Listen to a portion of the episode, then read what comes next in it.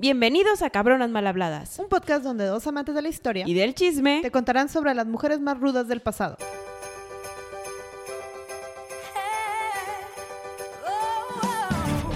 I don't want a life for Christmas more than you. Tan, tan, tan. Ay, ella está muy contenta. Gaby, yo estoy bien emocionada por nuestra intro navideña. Ya es Navidad y estoy muy feliz. Disculpen los oídos de todos por esa rola que me eché. Queríamos cantar. Todas las Navidades cantamos. Pero bueno, vamos a festejar el que ya casi estamos en estas fechas navideñas con... Un capítulo nuevo. Y esta sigue siendo la temporada de las mujeres controversiales. Entonces, hoy vamos a hablar de Mata Hari. O mejor conocida como Gaby. Margareta Gertrude Selle. Con todo y acento, para que no le digan. Ah, me Para que esforcé, no lo esforcé. digan que no lo intentó y lo logró. Mi alemán es mejor que mi francés. Aparte, es más fácil de pronunciar. Sí, suena más a inglés. Yo le voy a decir Margarita para no batallar. Ay, Margareta. Margareta, está bien. Eventualmente cambiamos de nombre. Muy bien. No pasa nada. Bueno, ¿cuándo nació Margareta, Gaby? Nació el 7 de agosto de 1876. Exactamente en Leeuwarden, cerca de los, en los Países Bajos, que es Holanda. Holanda. A Gaby no le gusta Holanda, pero Es que Países Bajos. te suena más fancy. Sí, suena muy Muy bien. dramático. Así, así lo dejaremos entonces. Nació Bueno. en una familia Ajá. con muchísimo dinero, o al menos eso nos quería hacer creer el papá. Mínimo en un inicio sí tenían bastante. El papá era Adam Sell. Adam Sell era el dueño de muchas tiendas, entre ellas sombreros y todo tipo de cosas. Mercerías, de botones. todo, ajá. Era como que el, el del pueblito que te- para las manualidades. Sí, y también lo que hacía y que supongo que le trajo más dinero es que hacía inversiones en la industria del petróleo. Sí. Entonces, y apostaba. Súper inversionista, sí. Él se casó con Gaby. Ahí va. Ange van der Meulen. Ándale, es que Gaby lo dice. Hay una cosa muy extraña en esta pareja. Este matrimonio. que Este no- matrimonio. Que supongamos que Adam se casó por conveniencia. También Ange, porque ya estábamos grandecitas. Sí, bueno, Angie se casó a los 31 años y sépase decir que en estas épocas 31 eran los 60 de ahorita. Y era una anciana. Soy una anciana. Gaby. Se casó a mi edad. Y es una anciana. Ya. Basta. Ya no sirve para bueno, nada. pero ahorita ya no, ahorita ya es normal. Sí, ahorita ya estamos a bien. esa edad. En los 1800 era una desgracia y este hombre fue el único que la aceptó. Entonces, Ajá. bueno, boda. Pero bueno, él aceptó por una cosa, y era que Angie venía de una familia con súper buen estatus social. Y si algo le enseñó Adam a su hija, es que se necesitan tres ingredientes para ser feliz en la vida, Gaby. Cuéntame, Sandy, cuéntame. Uno es la felicidad, que yo concuerdo con Ok, ella. ese, ese sí, check. Otro, no, no, espérate, me equivoqué, Gaby, otra vez. tres ingredientes para la felicidad. Ok, Uno de ellos son los lujos, ok. otro de ellos es el cariño. Ese sí está Ese bien. sí estoy ese de acuerdo. Y otra es una buena posición social. Ok, el papá estaba medio... Sí, rarito. de hecho le decían el varón. Y le, y le decían el varón no porque lo fuera, sino porque se sentía en general. Se puso solito el título. Sí, casi, casi. O sea, él sí decía que la gente es exitosa cuando tiene una mayor clase social. Ok. Entonces, bueno, de ahí se basó a que se casara y todo ese conocimiento se lo compartió a su hija, que tristemente fue lo que causó la mayoría de sus desgracias. Todo se derrumbó. Estamos muy Dentro cantantes hoy. Es que fue por la intro, ya ves. Sí, es que es, Era una amamos excelente la idea. Navidad. Una excelente idea. bueno, pero hay ciertas teorías sobre cómo sabemos que el papá de, de Margarita, Ajá. que no quieres que le diga Margarita. Está Mar- bien, está bien. Margarit. Maggie. Le podemos decir Maggie. Muy bien. este, del por qué Maggie era súper consentida. Sí. No, uno de ellos era que, por ejemplo, cuando ella tenía seis años, su papá literal le regaló un carruaje De una cabra. tirado por cabras. ¿Te imaginas? Na- No perros, no burros, no caballos, cabras. Deja tú, ya me imagino que todos apenas tenían para comer y está con su carruaje. Que era parte de, De lo que cabras. decían, porque decía que si- no se lo compartía a veces a sus compañeritos de escuela. Entonces ella llegaba a escuela en cabra. En su trineo con su cabra, la estacionaba y entrábamos a clases. Ah, muy o sea, feliz. a los seis años ya, Sí. Y ya veces tenía le compartía a sus amiguitas y andaban todos con la cabra, pero no siempre, no, no, me no imagino siempre. que haya sido muy compartida ella. Pues no creo que fuera tan grande el trineo, aunque fueran niños. Bueno, algo de lo que sí le dieron a Margarit fue una escuela privada, donde le enseñaban lo principal que debería de saber una señorita. Maneras, música, escritura en francés y otros idiomas de la época, etc, etc. Pero todo se derrumbó. Otra vez. En 1889, Adam se declara en bancarrota. Tragedia. Nos Se- quedamos sin dinero. Sí, la verdad es que yo creo que como lo despilfarraba en su hija, Y porque era un apostador. O sea, Aparte. sí andaba desfalcando un montón de No, dinero. no, ahí. y como también se dedicaba a las inversiones, pues Sí, ahí cualquier cosita equivocó. pudo haber fallado, sí. Sí. De acuerdo. ¿Tenía ella también dos hermanos? Creo sí, yo. pero nunca te cuentan muchos como que detalles de los No hermanos. son relevantes. Los hermanos estaban ahí, pero Sí. no eran los favoritos. Ella No, era la favorita. Ella era la favorita de su mamá y de su papá porque era la única niña en general. Entonces, bueno, caen en la bancarrota, este, se mudan a un departamento muy chiquito donde no cabían los cinco y estaban todos apretados. Esta Margarit sintió lo que era no tener los lujos que su papá le daba, aparte que él como que la empezaba a ignorar. Sí, porque el papá, además de todo, ya habíamos encontrado a la capillita. Entonces ya empezaba a salir con alguien más y em- a conocer a otra mujer. La mamá estaba medio enferma, entonces pues ya, ya no le ponía tanta atención a la familia. Y pues Margarit, que pasó de ser el centro del universo a que nadie la pelara. No fue padre. Tiempo después, la verdad, fue mucho el estrés que sintieron los papás y se terminaron divorciando.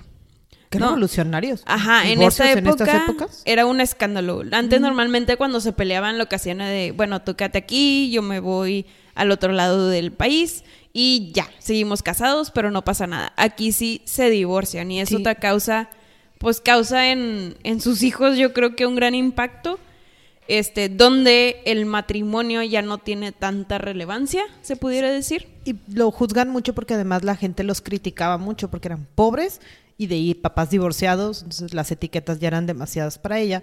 Y pues Adam de repente tampoco toleró esto de estar separados, perdemos a la mamá en los siguientes dos años y el papá dice, ¿saben qué? Yo no quiero cuidar a estas criaturas, me largo, me voy con mi otra esposa. Sí, él se fue a Ámsterdam y literal, pues no, no tenía mucho contacto con ellos.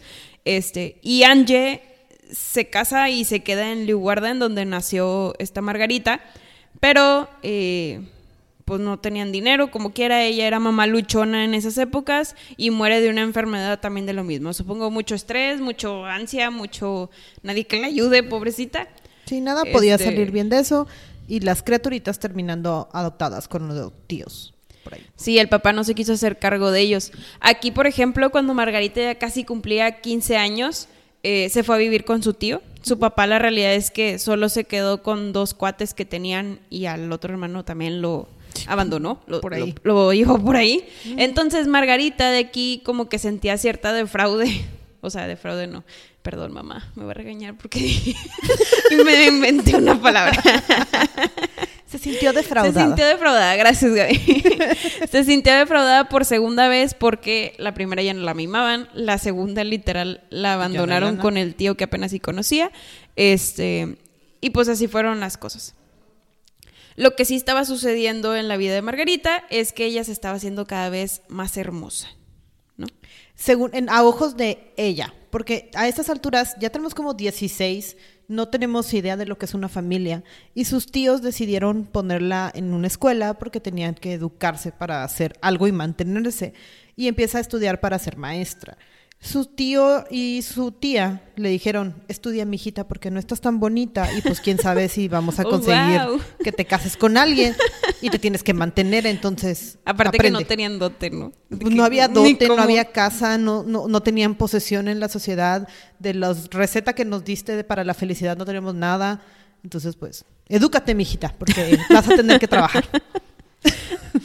Al final, este, lo que hacen es que mandan a trabajar a Margarit y la mandan a hacer trabajo de maestra, porque es una mu- mujer, porque ya está grande, ya, ya tiene 16, pero es una adolescente ya casi mujer que no sabe hacer muchas cosas manuales, es decir, no puede trabajar como empleada doméstica en una casa o haciendo bordados No, o lo que sea. bien visto. No estaba bien visto, aparte de que no sabía, ¿no? Sí, o sea, nunca aprendió. Ni eso. Entonces la empezaron a entrenar para ser maestra de kinder y para ello se fue a una escuela donde había un director que era El director. el director, que tenía 51 años y casualmente aquí hay dos teorías, dos teorías. Una de ellas es que hubo un increíble romance entre una niña de 16 años y un señor de 51 años. Claro, romance. Y otra era, otra era, y la más probable, obviamente, es que fue víctima de él, ¿no? Y hubo cierto tipo de abusos eh, por su parte, pero obviamente la mala del cuento Fue ella. fue ella, no el director, ¿verdad? Pues sí, la adolescente que enamoró al pobre director. Al pobre director mayor de edad. Obvio. Obvio. Obvio. Y Usó la falda muy corta. Sí. Y tristemente los tíos aquí fue donde la tacharon de fácil, ¿no? Dijeron, oye, eres una promiscua, ¿qué te pasa? Bye, y bye. es cuando la llevan, llevan con otros parientes. Y aquí es donde hay un ligero enojo, porque ¿cómo es posible que le puedan echar la culpa si aparte ellos la aventaron ahí? Pero bueno, Ah, porque el director se quedó en la escuela. Ah, claro. O sea, nadie. él no sufrió nada. No, para sí. nada. Ella fue la regañada Sí. y no el mayor de edad de 51 años. con toda su vida por delante. Total. Ah, y agarramos a la niña de 16, 17 años, eh, expulsada de la escuela, y pues la mandaron a intentar trabajar. Porque ni siquiera terminó como que su educación formal como maestra. Sí, se va a la ciudad y al cumplir 18, hace cuenta que ella iba caminando así bien tranquila en la calle y de la nada ve un panorámico. Y en ese panorámico dice, un noble militar exitoso llamado Rudolf MacLeod busca esposa porque viene de la guerra y está enfermo y necesita casarse. ¿Y qué dijo ella? ¡Wow! literal, literal así dijo. Me ofrezco como tributo. Voy a dar contexto. Rudolf MacLeod era literal un militar que trabajaba en las bases de allá de tipo Indonesia por ahí durante las guerras de esas épocas, de los 1800 y cacho. Este, entonces sufrió un accidente, lo traen de regreso a los Países Bajos y ahí fue donde en su enfermedad un amigo dijo de, oye, te voy a hacer una, una, ¿cómo se llama? Te voy a hacer una broma. panorámico. Ajá, te voy a hacer una broma, voy a hacer un anuncio de que te quieres casar, como, como en modo de nadie va a contestar, ¿verdad? Claro. Y la realidad es que hubo muchas respuestas, Chingos y chingos de cartas. pero Margarita fue Era muy muy inteligente. porque fue la única que mandó su currículum con una foto. Entonces, al mandar la foto, Rudolf la vio y dijo, bueno, pues está bonita. Y la contactó. Y se escribieron cartas por seis largos días y concluyeron que nos queríamos casar. Yay. Ya me enamoré. Obvio. Ya me enamoré. Como en Oye, tres y cartas. aparte, en las cartas eran súper apasionados de, oh, mi amor y Ay, mi vida y cosas así. Entonces, bueno, fue su ticket. La verdad es que fue el ticket de Margarita para salirse de la miseria en la que estaba en esos tiempos. Según ella. O sea, ella dijo, si me caso con un militar bien acomodado, que viene de, de la guerra, como que un veterano, pues me va a ir muy bien porque tiene una muy buena pensión, me va a poner una hermosa casa y todo va a ser feliz y alegría. Sí, bueno, Rudolf no salió tan bien parado del ejército y tenía como que sus problemas. Y salió también, además de todas las heridas en la guerra, tenía una enfermedad venérea que el mu- el- los militares sabían. No, obviamente a Maggie no le dijo nada, pero Claro. resulta ser que tenía sífilis. Se casaron sin que le dijera, se casaron en julio de 1895. Ujú. ¿En Fiesta, Ámsterdam? fiesta. Según ellos. Según Maggie dijo, ya le hicimos, llévame a mi casa, que evidentemente todavía no conocía. Me voy a mudar y todo es felicidad y alegría. Y resulta ser que Rudolf la llevó a la casa de su hermana. Porque él no tenía casa. Exacto. Ni dinero. Porque recibía como un tercio de su pensión militar. Total, se casan, no tienen dinero. él, aparte de que no tiene dinero, tiene deudas. Y se lo sigue gastando en apuestas, en otro tipo de cosas. Entonces, su cartera, literal, no empataba, no empataba con su puesto. Y pues ahí Maggie empezó como a decir, como que. ¿what? ¿Qué hice aquí? Pero lo que sí tenía en sus tres puntos de felicidad era un buen estatus social. Claro, porque era ex militar. Estaba casada con un militar. Sí, sí. correcto. Aparte de aquí empieza la trayectoria de Margarita con una vida de amantes y, y romances con puros militares, porque ella era fan de los militares.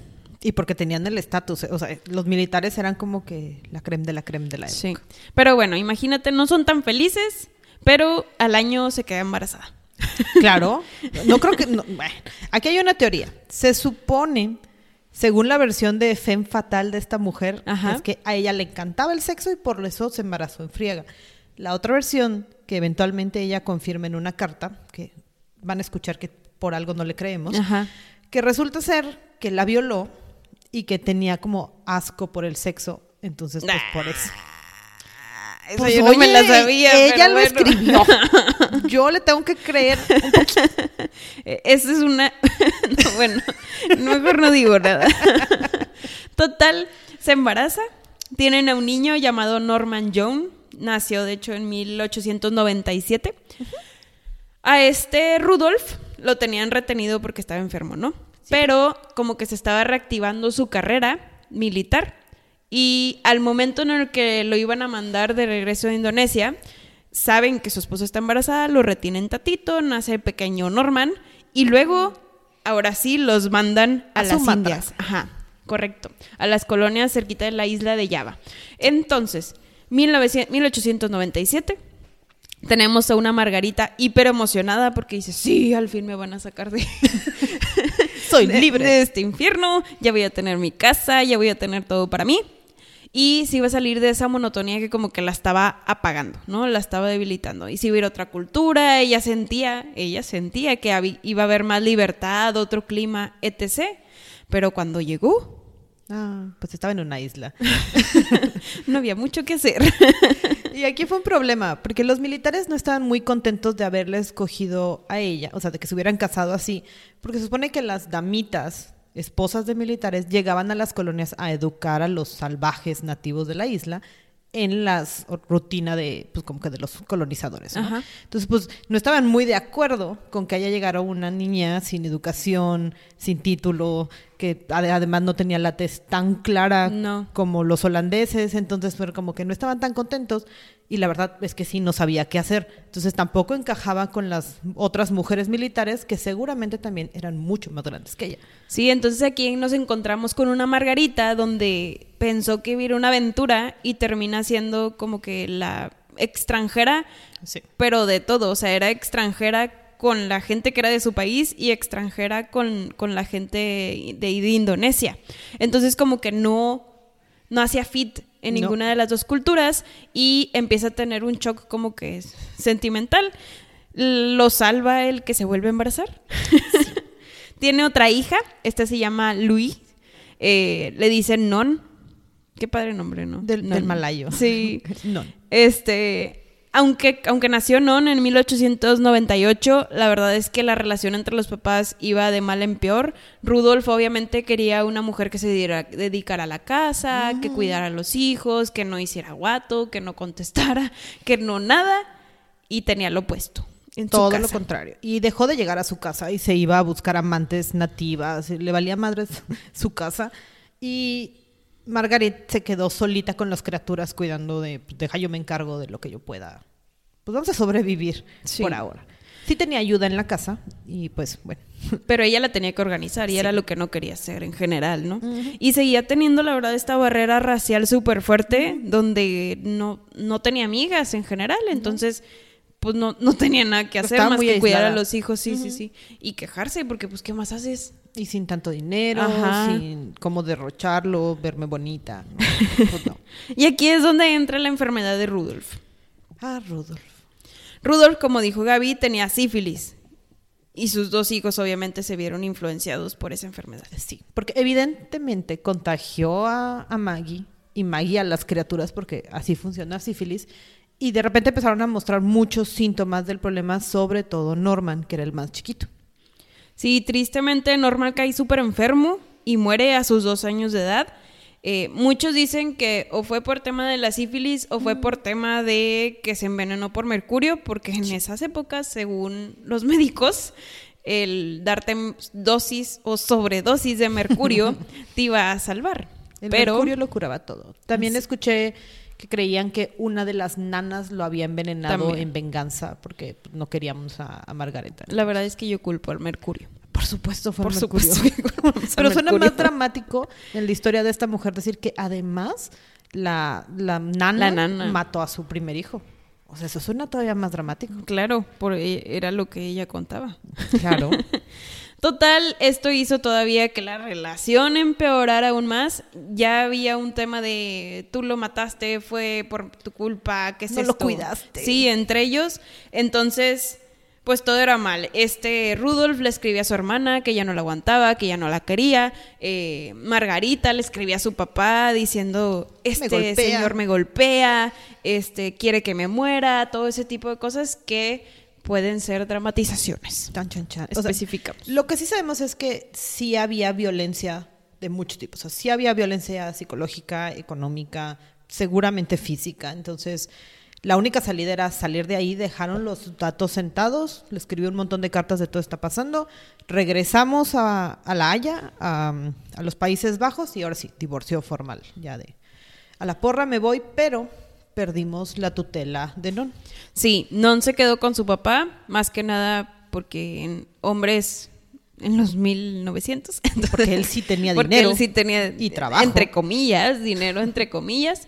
Eh, y bueno, lo que hizo Margarit, dijo, todas las mujeres que dejan a sus esposos viajan a París. Yo también. Y se fue a París.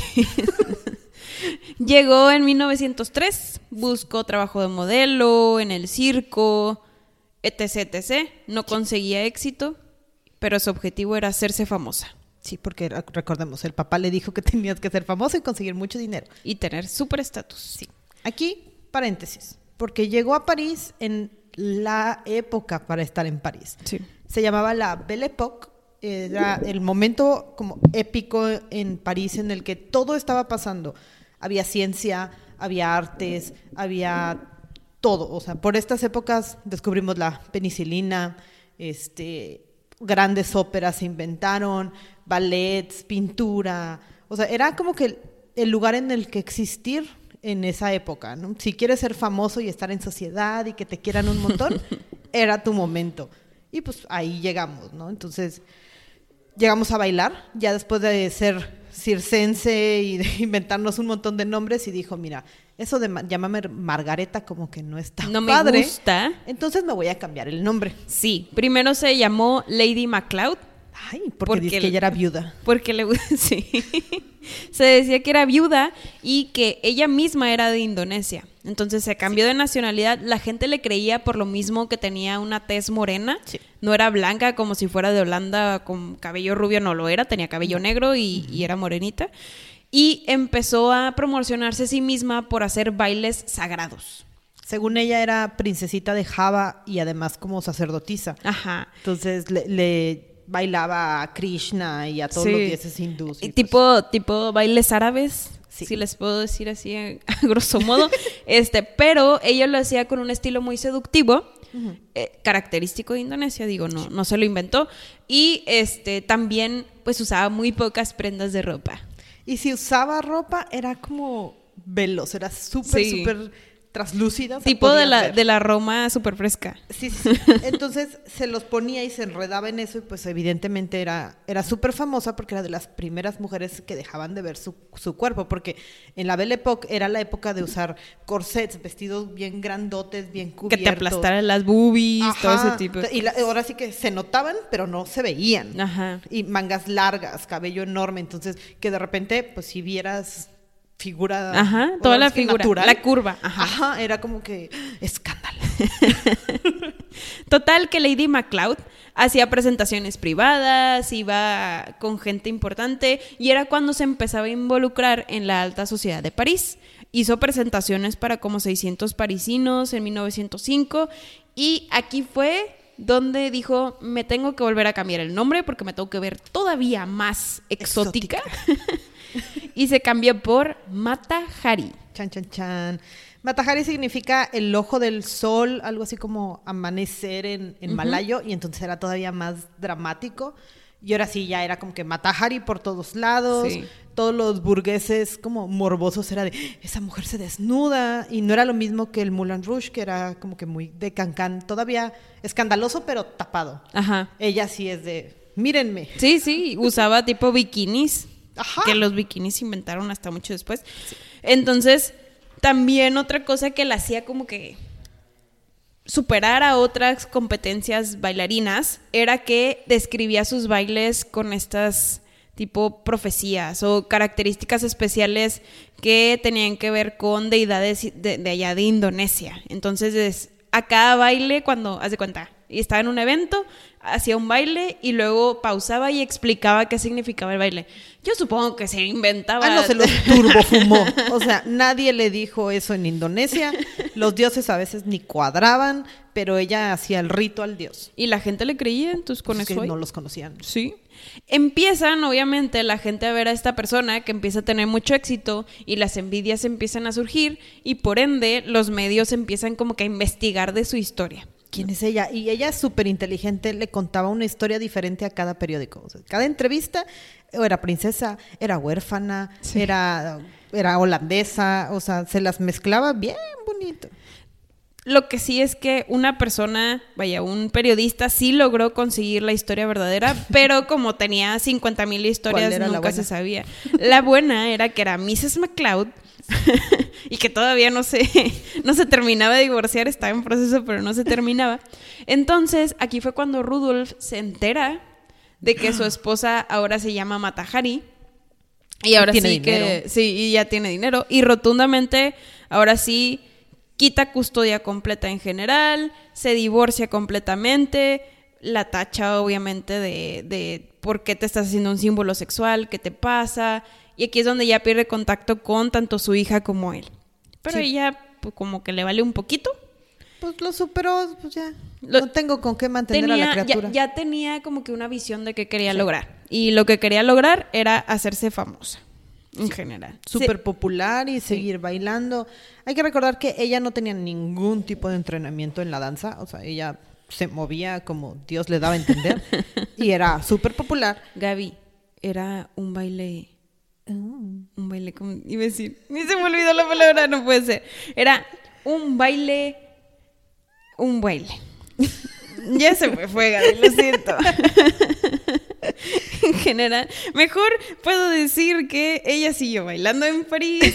Se fue después a España, conoció aquí a varios embajadores de Francia y de otras partes, que eso le ayudó como que a incorporarse en el ambiente de la política y a conocer todavía a gente más importante, que luego de ahí se agarra a varios este, amoríos en general Muchos y se hace concubina de muchos amantes, donde eh, pues eso la hacen más respetable, aparte de que ellos le daban muy buen, ¿cómo se dice? Mantenimiento, no, le daban dinero, Manutención. manutención. Gracias, Gaby. Eran como los sugar daddies de esa época. Porque le ponían casa, le daban joyas, le daban ropa. Oye, pero no nomás Todo. le ponían una casa, le ponían una mansión. Ajá, o sea, no era un cuartito, una, una casa formal, todo era felicidad y alegría para ella. Y ella bailaba en las noches, se daba a sus amantes de día y pues seguíamos bailando y haciendo un montón de dinero. Ella vivía en su vida feliz. Sí, sugar daddy. Super vida feliz. Otra, en 1906 también, al, cuando aquí estamos hablando de su apogeo, 1906, 1908, por ahí, bailaba hasta en los teatros de Monte Carlo, eh, no solo bailaba, ya empezaba a hacer óperas. Y escribió eso una- escribió un ballet, un- ella se llamaba, creo que Quimera, y además contaba la historia de una princesa de los lugares exóticos. Obviamente ella era el titular. Ella era la princesa, Gaby. Obviamente. Pero entonces, o si era como tenía toda la creatividad para empezar a involucrarse en eso, meterse en ópera, en óperas, se, se como se evaluaba mucho contra Isadora Duncan. ¿Cómo se llamaba la otra, Sandy? La otra es Maud Allen. Ay, perdón por decirle la otra, pero ellas sí estaban preparadas. O sea, ellas sí tenían toda la preparación en danza del mundo y ella decía de, no, yo no voy a participar en ningún baile en el que estén ellas porque se van a robar mis secretos Sí, mis ideas. y me copian. o sea, De no. hecho, Isadora Duncan era más grande que Matahari eh, y ella era famosa porque fue de las primeras que empezó a bailar sin corset y la falda chiquita, que es el cancán. Eh, entonces, pues ella era, era francesa americana y bueno, falleció y fue cuando esta Matahari dijo, oh sí, de aquí soy porque ya no tengo competencia, pero luego llegó otra jovencita más, más pequeña, es más jovencita, sí, que se llama Mood Allen. Entonces, Mood Allen es americana y empezó a bailar cosas parecidas y Matajari como que para matarla en seco decía, gracias por honorarme y gracias por, por que yo soy tu role model, o sea, soy tu modelo a seguir o tu ejemplo, ajá. Entonces, Matajari siempre decía, pero yo soy la original, yo soy de Yo fui Java primero. y yo fui primero. Sí. Eh, entonces, bueno, ella sigue en su pico de popularidad. Los jóvenes la imitaban. eh, lo oriental era como que la- lo nuevo de lo nuevo. Y aquí es donde ya empezamos a tener una edad donde ya no somos tan codiciados por la gente, porque la gente quiere lo joven. Y ya no es original. Tienes 10, 25, 15 años sí. bailando. Ya, o- No, y, ya hay mucha gente nuevo. haciendo lo mismo. Ajá. Entonces ya tienes ya que vi. revolucionarte, ajá. Entonces, no, ya los militares que la tanto la seguían ya no era tan popular, pues ya para qué pago por ver un baile igual a lo que ya conocía. Digo, sus amantes la seguían manteniendo y ella seguía viviendo la gran vida, tenía deudas, que eventualmente buscaba un amante nuevo para pagar sus deudas, se enojaba el amante y cambiábamos y así nos los íbamos campechaneando. Nos lo rolábamos. Al final, digo, Matajari vio que ya no estaba trayendo tanto, tanta fama a sus bailes y fue cuando se consiguió a un súper buen amante, el buen partido. un súper buen partido que se llama Javier Rousseau. Rousseau. Rousseau. Javier Rousseau. Tú haces el francés. Javier Russo. este, la verdad es que su relación era súper parecida a un matrimonio. Eh, él tenía mucho dinero, la acomodó de hecho en un medio castillito donde él iba todos los fines de semana a verla y luego se iba a su casa con su esposa y sus hijos. Este, y se mantuvo por varios años ella como una aristócrata francesa, literal. O sea, la mantenían súper bien y fue cuando se acostumbró a tener una vida llena de lujos. Y de aquí, ella ya nadie le iba a bajar. Yo no voy a volver a sufrir, ni voy a volver a vivir con mis tíos, ni nada. Yo voy a vivir siempre con Ajá. todos los lujos del mundo. Y voy a tener. Voy a vivir como la aristocracia francesa. Haz de Sí, cuenta. sí. De ahí no se bajaba. Total, en 1911 se mudan los dos juntos. Ya el otro dice, "Ay, ya no quiero Gracias. vivir con mi esposa. Entonces me quedo con Matajari. Pero obviamente los gustos de Matajari eran difíciles de pagar. y termina cayendo en en bancarrota ruso. Entonces pierde su dinero, pierde también el dinero de Matajari. Y ella es forzada a regresar al escenario. Ahora aquí ya no somos tan jóvenes, ya tenemos 30, 30 tirándoles a los 40. Sí, no, ya no éramos como lo que el mundo quería, pero hasta eso su agente era bastante bueno y le conseguía un montón de trabajo y en vez, en cuanto ella tenía una deuda y necesitaba pagarla, el, el agente tenía trabajo. Es correcto. Y si no, pues siempre se conseguía amantes nuevos que le proveían cierto... Pues un cierta- ratito, ajá, pagábamos las deudas. pagábamos cosas importantes. Entonces, en el 1913, eh, hacíamos fiestas, eh, re- nos empezaban a rechazar en, en lo que eran diferentes tipos de obras a los cuales aplicábamos. Eh, también ya empezábamos a ir a burdeles a actuar. O sea, cumplir con algo. Y más porque como los lugares a los que estábamos acostumbrados a ir, que no eran burdeles, ya no nos querían, era la única parte donde sí nos como que ponían atención también por el estilo de baile que Ah, hacía. claro. Eh, y bueno, así fueron los siguientes años. Aquí era cuando ya empezaba a preguntar un poco por su hija después Como de... que se acordó. ya no soy tan famosa, dejé algo pendiente. Ah, sí, Sí. tengo una hija como de 16. ¿Dónde estará? que creo que tengo que ir por ahí. Mm, Estaría padre. Rudolf la bateó cada vez que ella intentó acercarse. Yo creo que también era tanto la, lo dudoso de su como, reputación que dijo, eh, mejor dejamos a la hija lejos. Y, y sí, Rudolf no, nunca accedió a poder regresársela. Ella siguió buscando chamba, no solo en París o en Berlín, ahora sí ya le empezó a decir, bueno, ¿a dónde me A lleven? donde caiga, sí, sí, sí. Sí. Llego de hecho a Berlín de regreso porque París termina siendo demasiado caro eh, y empieza, aquí es donde dice, me voy a retirar del baile de Indonesia y de donde soy procedente y en Berlín voy a estar investigando sobre la cultura egipcia para traerles un nuevo baile. Puro Obvio no. bullshit, nada más se fue allá porque no tenía dinero. Lo que sí es que gana un contrato en la metrópolis de ahí de Berlín por seis meses y eso hace que pueda mantener su nivel de vida. Eh, y de volverse a involucrar en este lugar de arte y cultura que era Berlín. Pero... Sí. Ella no esperaba que el mundo se iba a volver loco. Había que- muchos problemas. Y, y que empezara una guerra casualmente entre Alemania, Rusia y Francia, que nadie se esperaba. El mundo Entonces, sí, el colapsa el mundo y Matajari se ve involucrada en la, en la primera, sí, iba a decir segunda, en, en la primera guerra mundial en el lugar donde no debía de estar. Exacto. Y ahora sí llegamos a la razón por la cual conocemos a Matajari. Ya el, el nombre se empieza a ser más popular empezando en la Primera Guerra Mundial. Todo lo que les contamos es el antecedente para entender por qué Matajari terminó en, Bar- en Berlín. Sí. y su terrible desenlace. Total, eh, en Berlín no tiene dinero. Corre el, vaya, la guerra inicia y todas sus cuentas se bloquean porque la mayoría de sus cuentas están en Francia, donde está su casa, donde están sus ropas, donde está la mayoría de sus cosas, eh, y eso también pues empieza a correr peligro. Entonces, ¿qué hace? Pues intenta regresar lo más que se pueda a Francia. Sí, pero estaba muy complicado porque ella era una holandesa que había vivido una década en Francia y que no estaba bien visto. Holanda, los Países Bajos eran territorio neutral, entonces no podía atravesar tan fácil para poder regresar a donde quisiera, ya fuera a los Países Bajos o a Francia no, no había salida. Entonces, pues sí, también se queda medio atorada, le consiguen un pasaporte para poder sacarla y se termina pudiendo regresar un ratito. Sí, de hecho se tuvo que cambiar el color del pelo y muchas cosas para, pues para no parecer extranjera en general. como para que la aceptaran como, o ya sea parisina o en Berlín, donde fuera, pero que no fuera en los Países Bajos para tener que regresar, porque además no teníamos amante en turno en los Países Bajos que nos Sí, mantuvieran. sí. No teníamos dinero. O sea, En, mi- en 1914 regresa a Holanda, a los Países Bajos, este, y te digo, no tenía dinero, pero ahí quién sabe cómo consiguió el que una persona remodelara una casa por dos sacó de los años amantes guardados. sin pagarle, pero no le pagó, Gaby. ¿qué es No le pagó a nadie. Si para salir de Berlín tenía su contrato que les contabas y dijo, es que la guerra es un acto de Dios, me tengo que poder salir del contrato.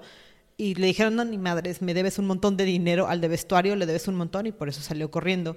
Le remodelan la casa en los Países Bajos y pues tampoco le pagó a, nadie. No, a nadie. Total, que aquí es donde empieza a sufrir por dinero y acuérdense que ella está acostumbrada a que los hombres le den dinero, sin ella tener es que hacer mucho al respecto. Entonces, no veía mal el hacer este tipo de acción, pero estamos en, las, en la Primera Guerra Mundial. Ahorita estamos urgidos por espías de diferentes partes que nos den información secreta de diferentes países. Y sonaba Llega- lógico que una mujer que se llama Matajari pueda buscar algo y además es una concubina y seguramente ha y conoce con mucha montón. gente Sí. y todo ese tipo de cosas. Llega una persona que se llama Carl Kramer y este la recluta como espía. Él es alemán. Y dice, oye, ¿sabes qué? Necesitamos que seas espía alemana, sabemos que has estado en nuestro país, te vas a llamar H21 y nos vas a ayudar a conseguir información de Francia y de todas partes a las que hayas ido. Ok, ¿no? pero ¿cuánto me vas a pagar? Le pagaron como 20 mil este, francos o más, no me acuerdo. Eh, Sí, fueron 20 mil francos y ella dijo un, ah, bueno. Porque estaba acostumbrada a recibir dinero fácil de hombres, ¿verdad? Sí, y, pero también dijo, pues yo le he ayudado mucho a Berlín, entonces pues en realidad tampoco voy a trabajar, gracias por el dinero, y pues ahí nos vemos. Ajá. Total que nunca lo ayudó. O sea, le dio el dinero y el señor ya no se enteró de ella ni nada. La mujer desapareció porque le dijo, Sí. ok, yo estoy en los Países Bajos y tú quieres que vaya a buscar información en Alemania y en París. En estos tiempos, no, porque guerra, pues no podía cruzar por tierra, entonces se tenía que ir por mar. Y según ella dijo, ay, sí, me voy, no pasa nada. Y se fue en barco en busca de llegar a España, o sea, le iba como a rodear Europa. Y todo salió mal. Sí. Total que al hacer este viaje, ya ella ya tenía 40 años. Sí. Sigue bailando. como 10 Ajá. baúles Sí. enormes. Llegan a Francia, pero antes la interrogan los de Inglaterra. Sí, sí. Y aquí fue donde ya empiezan a ver a Matajari como una amenaza. Muchos países diferentes. Ya están viendo qué come, a dónde va, ¿Con quién habla? con quién habla, cuánto gasta, todo. Y empieza a ser una persona de alto riesgo porque conoce a mucha gente importante. Sí. Regresa a Holanda, este, pero su sueño siempre era volver a París, pero no tenía dinero. Entonces, Porque ella juraba que París seguía siendo el mismo lugar que ella dejó, no una zona de guerra. Se está callando el mundo. La Torre Eiffel que acaban de inaugurar es una torre de información. O sea, ya no es un lugar bonito para ir a bailar. Y el Reino Unido le, le prohíbe la entrada para regresar al Reino Unido porque pues es una persona de interés y dicen, sí, mejor no. yo no te quiero aquí. Quiero que seas problema de otro país. Y termina dando vueltas y va- termina llegando a Madrid. En Madrid conoce a muchos amantes. ¿Más? Ella siempre. Sí, más. Entre ellos uno se- era un ruso llamado Vladimir Maslov. Creo Te- que este sí, más que su amante, era. Este sí era el amor de su vida. A este sí lo quería. Aunque tuviera 20 años menos. Pues es que tenía 20 años. Ella tenía 20 y el 40 era el hijo que nunca tuvo.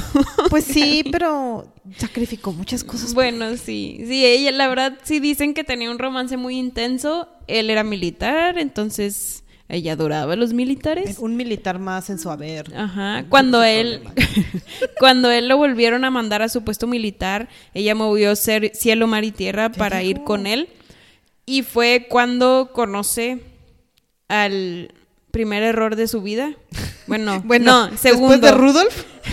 Es, bueno, el cuarto o quinto error de su vida. Conoce a George Ladeau. Este era un líder de inteligencia francesa. Este, y pues desconfiaba de ella, como lo hizo UK. Como todo el mundo. Ajá. Porque no tenía sentido. La verdad me da mucha curiosidad. O era muy buena engañando al mundo o de verdad era muy ingenua. Yo creo que era medio ingenua. O sea, es que luego vas a ver más cosas que suceden más en este periodo de su vida que ahorita les vamos a platicar. Y sí se nota que lo hacía por pura inocencia, o sea, por mera inocencia empezó a caer en bache tras bache, tras bache, tras bache, arrancando desde que aceptó dinero como espía de un alemán y ni siquiera fue su espía. O sea, desde ahí le regó, desde ahí le regó. Este George Ladeau lo que hizo fue que la empezó a interrogar y le empezó a decir, oye, tú eres una espía alemana. Porque obviamente había recibido dinero de un alemán que dijo que fuera espía.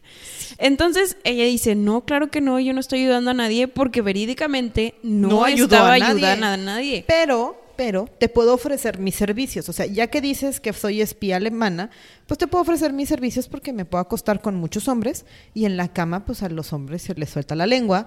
Entonces, pues te cuento todo Ajá. lo que haya pasado y, y te regreso. Ahora sí, toda la información te la voy a mandar por cartas y entonces quiero que me pagues un millón de francos. Ajá. Ahorita estamos muy necesitados porque este esta um, Matahari regresa con uno de sus examantes que viene de la guerra herido que se llama Vadim. Ella sí estaba enamorada de él. Yo creo que ya llegamos a una edad donde queremos estabilidad.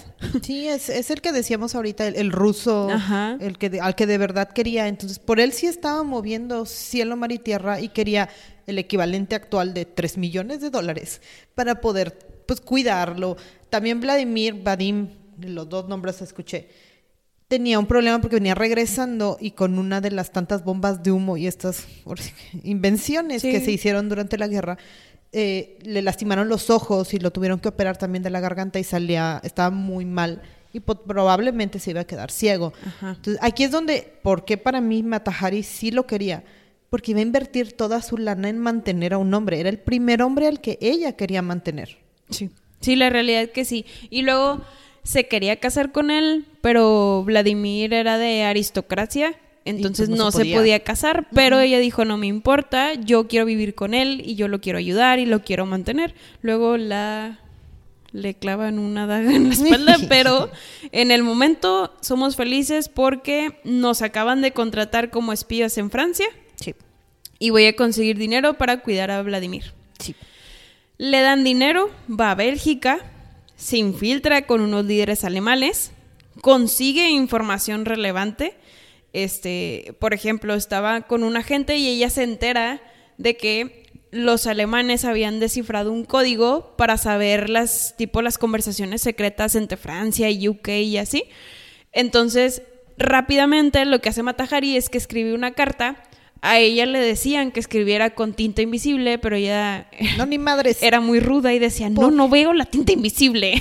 Yo voy a escribir con eso". tinta normal. y usaba tinta normal. Entonces, la verdad es que era muy mala espía. La verdad es que tenía todo, todo mal. O sea, porque además escuchaba chismecitos que ni siquiera parecían información sólida y la mandaba. Y era, oye, oye, oye, me enteré de esto. Sí. Y es que Le, le, puso, creen. le puso el cuerno a su esposa tal persona. Todo eso los contaba. Creían que se estaba acostando, que tenía de amante al, al duque de Cumberbatch, creo. Sí, sí, sí. y que era también príncipe de Hanover, que era conocido del Kaiser en ese momento, primo o algo así. Entonces parecía que era información sólida, pero la verdad no le estaban dando nada. Y la Do decía como de, ah, sí, chido tu información. No, y aparte siempre tercereaba la información. O sea, nunca la mandaba directamente a los dos, siempre la mandaba una carta a alguien más en tinta normal y decía, yo, Matajari, acabo de escuchar esto. Entonces, bueno, ya según ella, al conseguir esta información de que ya habían sabido decodificar Ajá, y de- los pues sí, mensajes ya y me todo, vas a dar mi dinero. ella dice, oye, yo ya cumplí, yo ya te di la información del siglo, me voy a regresar y dame mi dinero. Antes de regresar, tristemente la arrestan en UK otra vez. Sí, porque todos los viajes los tenía que hacer vía Reino Unido, porque pues guerra. No Sí, podías sí, sí. atravesar y todo para acercarte te tenían que dar un permiso y pues no, no, ella no tenía ese, ese nivel de información. Total que la arrestan y empiezan a hacer este interrogatorio donde le dicen que ella es espía alemana. Entonces acuérdense que todos están contra Alemania, casi casi como la Segunda Guerra Mundial.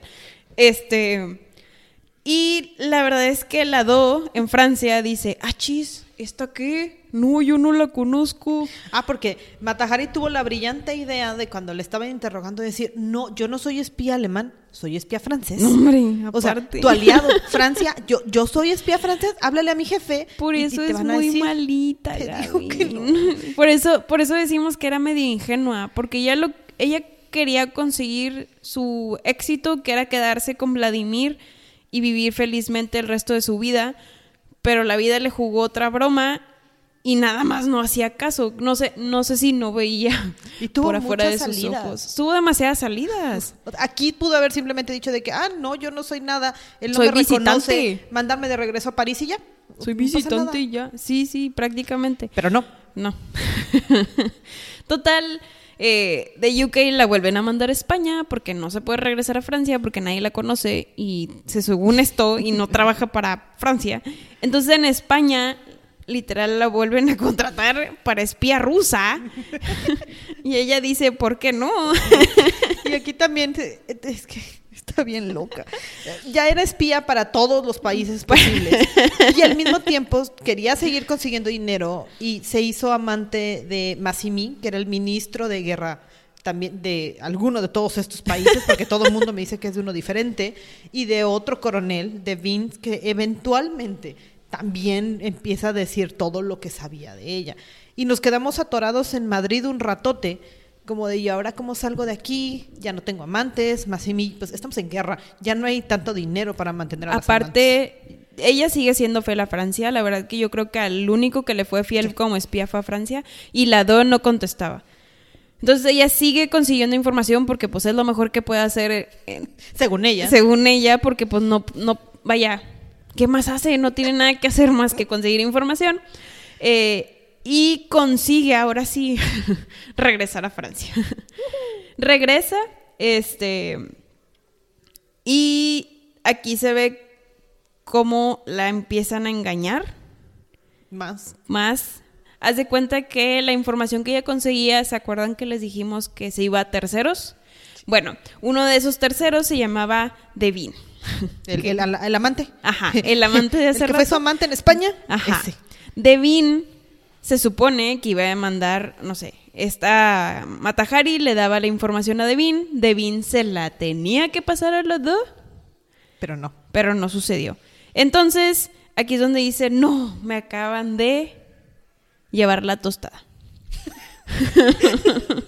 Creo que la expresión fue todavía más triste. Me acaba pero- de llevar la tostada. Regresa con la Du. La Du niega haber recibido cualquier tipo de información. Ella le Ni cuenta. te conozco. Ajá. Ella le empieza a contar y él se hace el sorprendido eh, y la realidad es que de aquí no hace más. Se piensa que la Do era doble agente por lo mismo, porque no hizo nada con la superinformación que tenía, que la verdad es que el punto más importante, yo creo que lo único que consiguió era lo de la decodificación de los mensajes. Sí, no, no había conseguido mucha información y ella la tienen guardada en un hotel en, París, pero todo el mundo la vigilaba, todo el mundo observaba más que antes a dónde se movía, con quién salía, y pues todo se empezaba a hacer mucho más complicado para su existencia. La Dola vigiló porque pues, también sabía que alguien sí le iba a creer. No, aparte tenía mucha información de ella que la podía inculpar en cualquier momento en el que él quisiera, porque tenía todos sus registros de, de dónde había recibido dinero, con quién había hablado, con quién todo. Porque y como ella era brillante y mandaba Ajá. un registro tipo diario de todo lo que hizo. Y como estaba de espía y hablaba con gente que no debía de hablar, este, pues se sea más sospechosa todavía. Llegamos a 1917. Vadim o Vladimir la contacta porque la quiere ver. y le dice, me dijeron que no te podía ver, pero yo quiero estar contigo y quién sabe qué. Vuelve. Y fueron puras palabras porque al querer regresar a Holanda y pedir un permiso de viaje, Matajari es arrestada. Sí, la terminan llevando a la, carta de, a la cárcel de San Lázaro, que era como que la peor cárcel que tenían de mujeres, era eh, prácticamente era un hacinamiento, o sea, Sí. los tenían olvidados. Y, y lo más triste, perdón que te interrumpa, es que ella dice, oye, soy inocente. ¿Por qué? Para eh, ella ¿Por qué me llevas, por qué me llevas a la cárcel si hice lo que tú me dijiste que hiciera? Ah, No. porque esto es una cárcel francesa, Sí. O sea, no como ellos le dijeron que lo hiciera, pero. pero lo hizo, pero, segu- pero ella lo hizo a su manera. según ella. ¿Por qué me arrestan?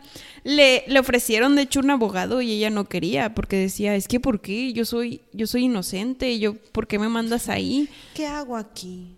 Se quedó ahí por semanas, meses. Este, la interrogaban, la interrogaban todas las semanas. La verdad es que no la dejaban ni bañarse, la tenían aislada de toda la gente, tenía poquita comida. Entonces, imaginémonos de una Matajari que está acostumbrada a los mejores lujos de castillos y sirvientes y todo, y de la nada la degradas a la menos 50%. Este, Sí, los parisinos empiezan a ser muy, muy crueles con ella y el, ahora sí que la defensa de París era Pierre Bouchardon y era muy, muy hostil con él y trataba de sacar todos los detalles al grado de que la interrogaron 17 veces con el objetivo de que en alguna de todas esas interrogaciones Se iba a romper. Sí, o sea, se iba a terminar diciendo algo mal. Sí dicen que en, la, en, la el interrogatorio 17, sí ya empieza a decir, ok, sí va, o sea, sí estuve en Alemania, sí, sí, sí me pagaron, no hice nada, pero pues conseguí cierta información. Eh, le empezaron a meter a todas las declaraciones de que había conseguido información de los movimientos que iban a suceder en Marruecos, en la parte francesa y en la parte alemana de Marruecos y en la parte inglesa, y como además era espía de todos. sí, la verdad. Entonces, pues empieza a cavar su propia tumba y ya en esta última declaración es que si dice, sí, sí, yo soy H21, sí, ahora sí que sí, sí me llamo así, y terminan diciendo, ok, ya, con esta declaración ya tenemos todo lo necesario para empezar un juicio formal. Sí. También decían que estaban intentando bajo esos interrogatorios sacarle todo porque la querían castigar también porque era promiscua. Entonces, este era otro ámbito de ella es a fuerza tiene que ser culpable y la tenemos que sacar de la sociedad, porque aunque no haya hecho gran cosa, es una promiscua y aquí es donde empiezas a ver pues ese ente masculino lleno de jurado masculino y es lo que va a suceder en el momento del juicio. Sí. Llegamos- Había un- ajá. perdóname, había un tren del pensamiento muy extraño que si decía, como a una mujer no le puede gustar el sexo, es- a ella es una degenerada, a ella le gusta el sexo, por lo tanto es una degenerada, por lo tanto puede hacer este tipo de cosas. Sí. Aquí es donde este sus amantes empiezan a hablar en contra de ella, hasta Vladimir empiezan a decir yo no la conozco, yo no hice nada, o la empiezan a acusar de ah, sí, yo la vi que hizo esto. Sí, oye, yo me acosté con ella e hice 20 mil cosas, pero no le dije nada y pues, hombres, entonces a los hombres siempre les creyeron que pues no, no, no dijeron nada en la cama. Sí, sí, tristemente. Y, y digo, llegamos al juicio y era un juicio donde está el juez racista.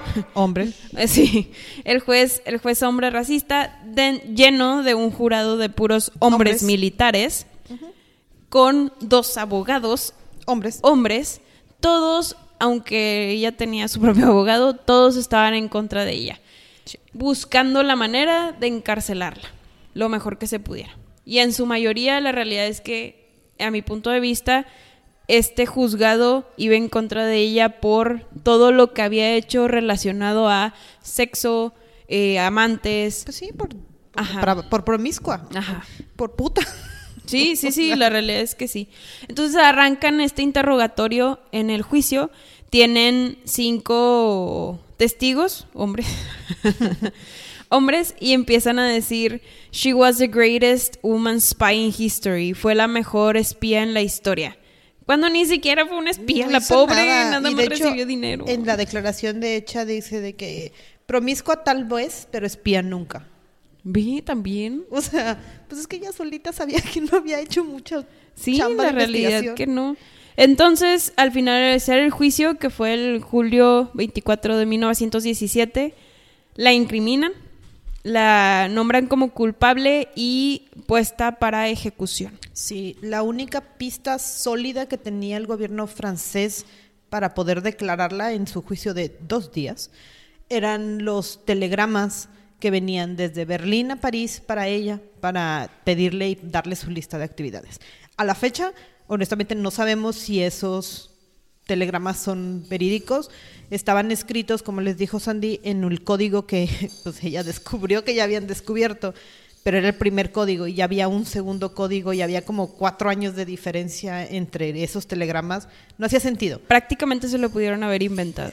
O sea, es una de las teorías actuales de seguramente sí están inventados, pero como no tenemos las versiones originales en alemán, solo existen las, las traducciones en francés, pues había que creerle a esa versión de la historia. Era el único que tenían y chance está mal traducido lo tenían. Sí, y fue la única sólida con la que mataron a A Matahari. la- a Matahari, ¿no? Y una mujer muy inteligente, a final Sí. de cuentas. Que al final, yo también esto me da así como que, ¿what? Porque dicen, al momento en el que empezaron a, como que a organizar su ejecución, le quitaron todas sus posesiones. Y dijeron, que tenía "Sí, después de te las meses". quito para pagar tu juicio y tu ejecución. Y yo, güey, ¿quién la Por- está metiendo ahí? Como, ¿por qué? Sí. Como, porque mínimo usa el dinero del gobierno. Pero no había dinero en el gobierno. Al final, varios meses después, en octubre 15 de 1917, eh, es, eh, inicia, se me lengua le trabo, inicia lo que es el preparativo para eh, Fusilarla. fusilar a Matahari. Ella lo vaya, lo describen muy padre en varios, en varios libros que leí, bueno, libros y documentales y lo que sea. Y dicen que ella se preparó verídicamente para su último show. Porque para esto ella siempre fue un personaje. Entonces, muchos de los mitos dicen que la llevaron y que ella vestida en sus mejores pieles y las joyas. La verdad, pues quién se las llevó, entonces no, no, yo creo, creo. que no. Acuérdense que la vendieron para pagar su fusilamiento. Exacto. Lo que sí, y probablemente es así les creo, es que ya que estaba en el paredón, le lanzó un beso a uno de sus fusiladores y no, no dejó que, la vendan- que le vendaran los ojos para poder ver a los hombres que le iban a matar. Esa, esa sí me la creo. La verdad que sí. Porque si algo tenía ella era que era muy como que Pues entrona. Sí, era entrona de sí misma. Sí. Nunca nunca tuvo miedo de buscar su cometido, es decir, si ella quería dinero, bus- se iba hasta el extremo para conseguir el dinero que tenía que conseguir. Y nunca mentía sobre lo que hacía. No. Entonces ella, ella decía, sí, yo gano dinero teniendo amantes y bailando y haciendo esto y haciendo lo el otro. problema? Ajá, pero cuando dice, no soy espía, no le creían. Ah, cabrón. Pues cuando les conviene. Porque a los hombres, a final de cuentas, bueno, terminan, ahora sí te nos llevamos a todas las teorías. Terminando, sí la fusilan. No sabemos dónde está su cuerpo porque pues también la fusilaron y aquí empiezan el mundo de mitos alrededor de esta mujer, ¿no? De si sucedió. no la mataron sucedió. no la mataron, llegó Masemi a rescatarla, algún otro amante llegó y le- les dijo, sí, sí, disparen y se la llevó y desapareció el cuerpo y bien empieza el mito y leyenda de, de Matahari. Lo que sí es que probablemente lo único que pasó es que la usaron como chivo expiatorio. O sea, en este momento Francia estaba muy mal parado en la guerra, estaba perdiendo chingos de hombres, como 40 mil hombres estaban muriendo en cerca de los días del juicio, entonces como que cortina de humo, distraigamos al mundo y digamos, ah, sí, encontramos una espía alemana que provocó que se murieran tantos hombres. Sí. Sí, como que para, para causar que las demás, eh, que los que sí fueron espías tuvieran cierto miedo. Y de que, si te encuentro te voy a matar. Te voy a matar y el mundo estaba, ahora sí que el nacionalismo francés también se estaba diciendo, ok, el- van, están viendo por nosotros y, y no están dejando que se mate tanta gente y fue culpa de ella, no fue culpa del gobierno. Entonces trataron de cubrirse la espalda con, con Matahari. Sí. Años después de que falleció Matahari, el mismo gobierno francés admite que la información que tenían contra ella no era suficiente para haberla juzgarla. fusilado. Ay, ¿Ya cuándo? Ya que había acabado Ajá. la guerra, ahora sí, ay, perdón, ay, ups. Que la juzgaron injustamente porque no tenían información suficiente.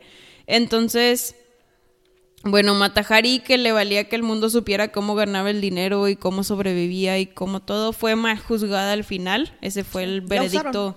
Final, ajá. De hecho, Rudolf, cuando se enteró, dice, o sea, cualquier cosa que haya hecho, ella no se merecía eso. Y, y era el hombre que la odiaba, ¿verdad? Estamos hablando del hombre que la odiaba. Entonces sí, yo creo que nada pudo haber sido tan relevante como para haberla matado, más porque no tenían evidencia concreta. No hizo nada. Eso era lo peor, sí. Este, O sea, ni consiguió secretos. o sea, no por matar la imagen de Matahari. Fue una mujer que se movió mucho en ese mundo y se rodeó de gente muy poderosa. y pero- supo cómo moverse para ser famosa. Exacto. o sea, ella consiguió su objetivo. Tener dinero y vivir con lujos y tener cariño, porque a final de cuentas sí tenía un chavito que la quería y que pudo haber No. vivido de Y tenía las tres cosas de la felicidad, Gaby. Ajá. Tenía lujos, tenía cariño y tenía un buen estatus social. Exacto. Entonces, ¿por qué juzgarla tan duro y por qué hacer todo el título de femme fatal y de eh, seguramente ella era mala y Sí. sedujo a tantos pobres hombres? Y ya al final que la tenías en un lugar súper demacrado, enferma, sin comida, toda sucia. O sea, no, no, no se O merecía sea, ¿por qué nada denigrar de esa forma a una persona tan inteligente que supo moverse? A mí sí se me hizo una mujer inteligente que Sí. supo mover sus cartas. Chance no era buena espía, pero eso no le quita lo Eh, inteligente. Eso no le sí, o sea, no sea, todo el mundo nació espía. ajá. O sea, sí hablamos de una mujer que hablaba seis o siete idiomas, que se supo mover en París, que hizo una fortuna. La derrochó igual, pero hizo una fortuna. Entonces sí, es triste ver historias de estas, pero bueno, al final de cuentas, si no hubiera pasado todo esto, si los hombres no le hubieran hecho todo lo que le hicieron, hoy no estaríamos hablando de ella. Claro, claro. Y la relevancia de que al final se dieron cuenta de que era inocente. Exacto. Chance la seguiríamos tachando de super femme fatal y, y no tuviéramos esta diferente conclusión donde al final sí fue, pues no era culpable. Sí, todavía podemos leer sus cartas. Hay todo un registro en uno de los tantos museos franceses. Entonces, toda- no lo permiten tanto el acceso, pero está su letra y todas las historias que ella contó. Entonces, pues bueno, hay mucho que aprenderle. Ahí está guardada la historia de Matahari. Chan, chan, chan. Y bueno, esta fue la historia de esta increíble cabrona mal hablada. Una espía no tan buena, pero una increíble negociadora, bailarina y este dueña de su propia vida en general. Esperamos les haya gustado. Eh, el siguiente capítulo va a estar increíble porque son historias de Navidad, nuestra época favorita del año. Entonces esperemos este también les guste ese capítulo ya que lo escuchen y nos vemos pronto entonces. Bye. Si quieres escuchar algún especial, no dudes en contactarnos en nuestras redes sociales. En Instagram como cabronasmalhabladas-podcast o por correo cabronasmalhabladas.gmail.com.